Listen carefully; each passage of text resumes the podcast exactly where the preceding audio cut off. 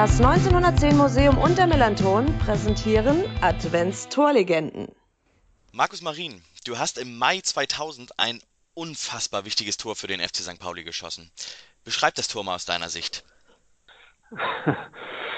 Es ist natürlich schon ein ganzes Stück her, da hat man das alles so gar nicht mehr im Detail im Kopf. Wir hatten so eine Drangphase äh, kurz vor Schluss. Ähm, und dann kam der Ball, glaube ich, so von halb rechts äh, in den Strafraum rein. Und dann kriegte Ivan den Ball und so halb links vom Tor. Dann hat er, glaube ich, noch einen, den einen oder anderen ausgespielt und schoss dann aufs Tor aus ziemlich spitzem Winkel, glaube ich. Und dann äh, ging er praktisch durch den äh, Fünfer fast durch und ich stand am zweiten Pfosten und dann habe ich ihn äh, reingedrückt äh, aus kurzer Entfernung.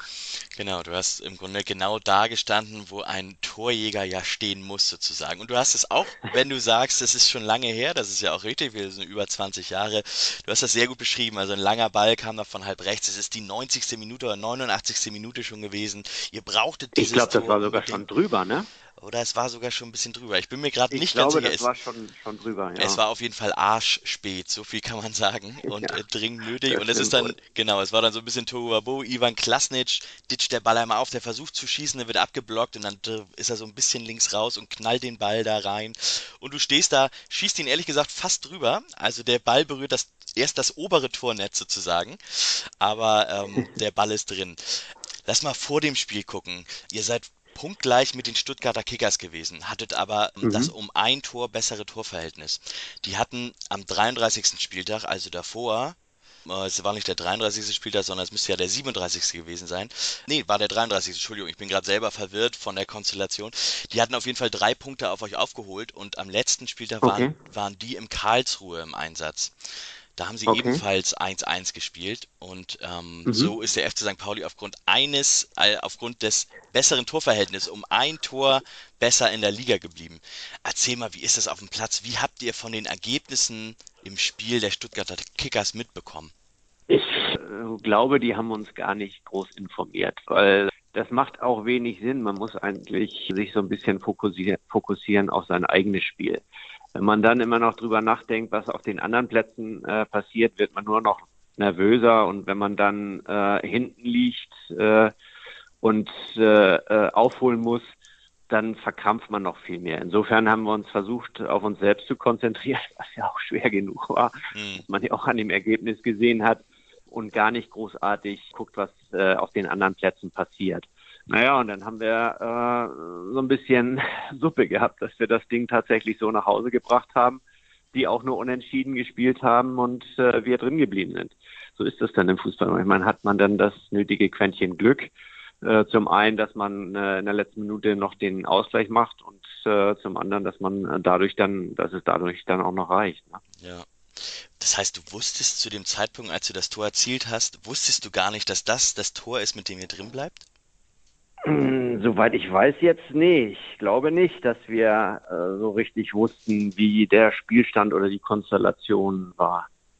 Wahnsinn. Also, ähm, man wusste das im Stadion, hat man natürlich auch Radio gehört man wusste, dass das 1-1 in, in Karlsruhe steht und dass sie unbedingt dieses Ergebnis da halten müssen. Und äh, rundherum, also das war eigentlich den meisten bewusst, aber es ist ja der Wahnsinn, wenn ihr das auf dem Spielfeld gar nicht so richtig mitbekommen habt. Was hast du denn, als das Tor dann gefallen ist, was hast du da mitbekommen davon? Naja, dadurch, dass das wirklich tatsächlich schon so lange her ist, hat man das gar nicht im Detail mehr so im Kopf. Aber äh, man schließt ja mehr oder weniger aus dem Ju Jubel danach, dass wir dann schon wussten, dass das gereicht hat und wir dadurch drin geblieben sind. Aber so im Detail habe ich das wirklich tatsächlich nicht mehr so äh, im Kopf, wie sich das verhielt, wann wir denn äh, die Infos gekriegt haben, dass wir noch das Tor brauchen und dass es dann reicht und nach dem Tor, dass es dann tatsächlich auch so war, dass es gereicht hat. Da muss ich ganz ehrlich sagen, habe ich das nicht mehr so im, äh, genau im Kopf. Wir gehen jetzt sogar noch weiter in der Zeit zurück, Markus. Du hast ja selber mal für die Stuttgarter Kickers gespielt, also das Team, was dann auch abgestiegen ist aufgrund deines Tores. Mhm. Mit den Stuttgarter Kickers bist du in der letzten Saison dort, bist du aus der ersten Liga abgestiegen. Das müsste 91, 92 gewesen, 92 müsste das gewesen sein. Dann hast du Ähm, ja, ja, genau. dann hast du fast zehn Jahre später mit deinem Tor die Stuttgarter Kickers noch eine Liga tiefer geschickt. Ähm, hast du mal, hast du mal böse Ja. Post aus Stuttgart bekommen?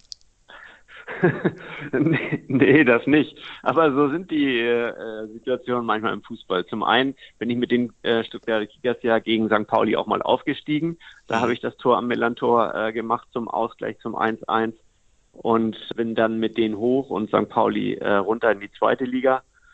Ein paar Jahre äh, später war es dann umgekehrt. Da bin ich dann äh, mit Pauli drin geblieben und äh, Stuttgart ist äh, runter. Naja, so, äh, sowas schreibt halt nur der Fußball oder der Sport. Ne? Genau, es war auf jeden Fall eines der ja fast wichtigsten Tore. Der FC St. Pauli ist ja in der Saison drauf dann tatsächlich ja rauschhaft aufgestiegen in die erste Liga. Mhm. Markus Marin, vielen Dank für diese Erinnerung an den Mai 2000, an dieses wahnsinnig wichtige Tor gegen Oberhausen in der, ja, jetzt sind wir uns gar nicht mehr sicher, in der Nachspielzeit oder auf jeden Fall verdammt spät im Spiel, mit dem du dafür gesorgt hast, äh, dass der FC St. Pauli in der zweiten Liga geblieben ist. Dankeschön. Sehr gerne, sehr gerne.